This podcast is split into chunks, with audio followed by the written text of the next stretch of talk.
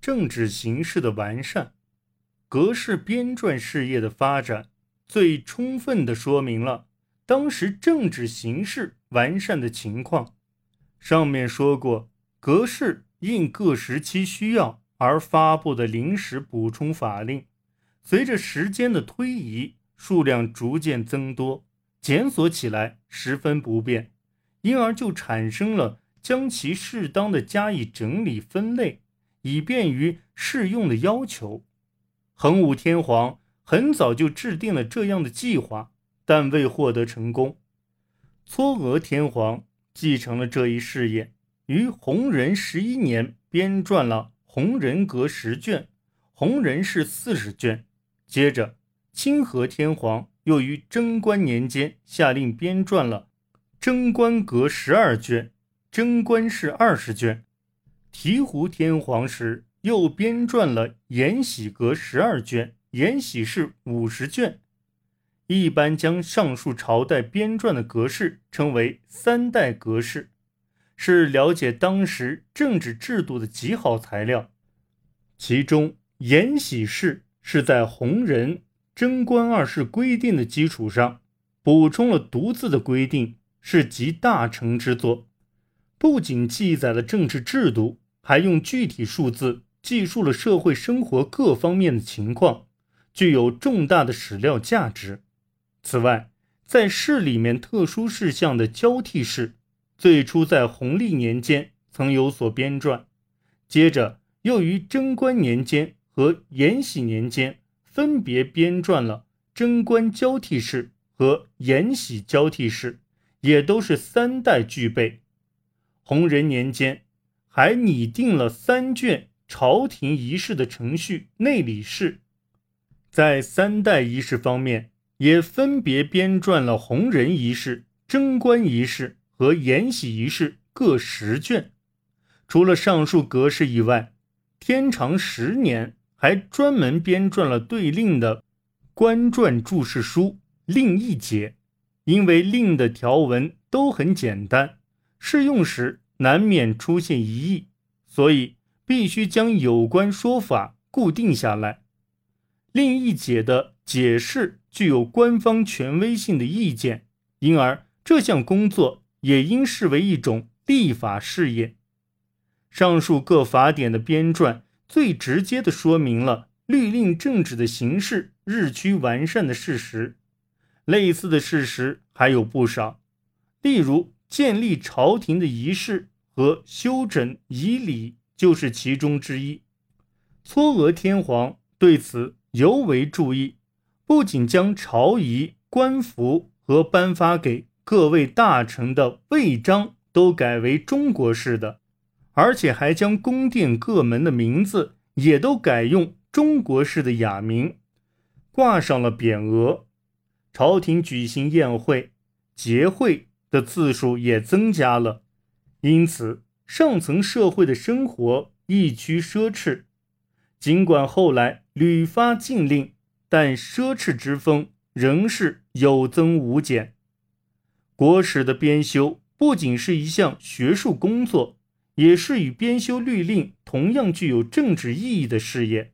它既标志着文化国家的文化水平，又是制定政策的基础。在这个意义上说来，它是修饰律令政治形势方面的有力表现。继日本书记之后，作为国家正史编撰的《续日本纪》于延历十六年编成之后，又先后于成和七年编修了《日本后记》，贞观十一年编撰了《续日本后记》，元庆三年编撰了《日本文德天皇实录》，延禧元年。编撰了《日本三代实录》等等，后来人们将日本书记和这五国史加在一起，统称为六国史。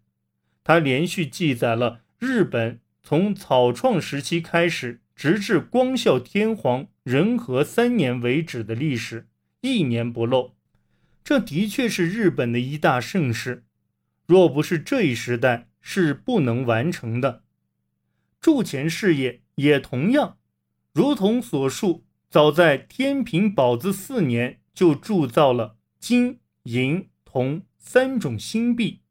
进入这一时代后，又先后共九次铸造了新铜钱，即延历十五年铸造了龙平永宝，弘仁九年的宝富神宝，成和二年的成和昌宝，嘉祥元年的长年大宝，征和元年的饶益神宝，贞观十二年的贞观永宝，宽平二年的宽平大宝。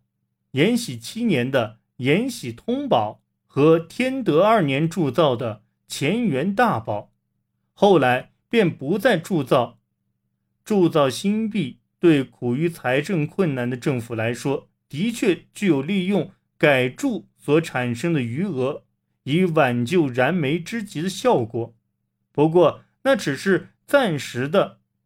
这种不适当的赋予。比其实价值更高的价格的新币，很快就会大幅贬值，从而引起物价暴涨，进一步加深了财政困难。政府当然不会不懂得这个道理，可是其所以明知故犯，无疑是由于过于重视铸钱所具有象征政府权威和文化水准的标志的意义，因而感到。难以抛弃传统的缘故，也就是说，铸币也成了形式政治的产物。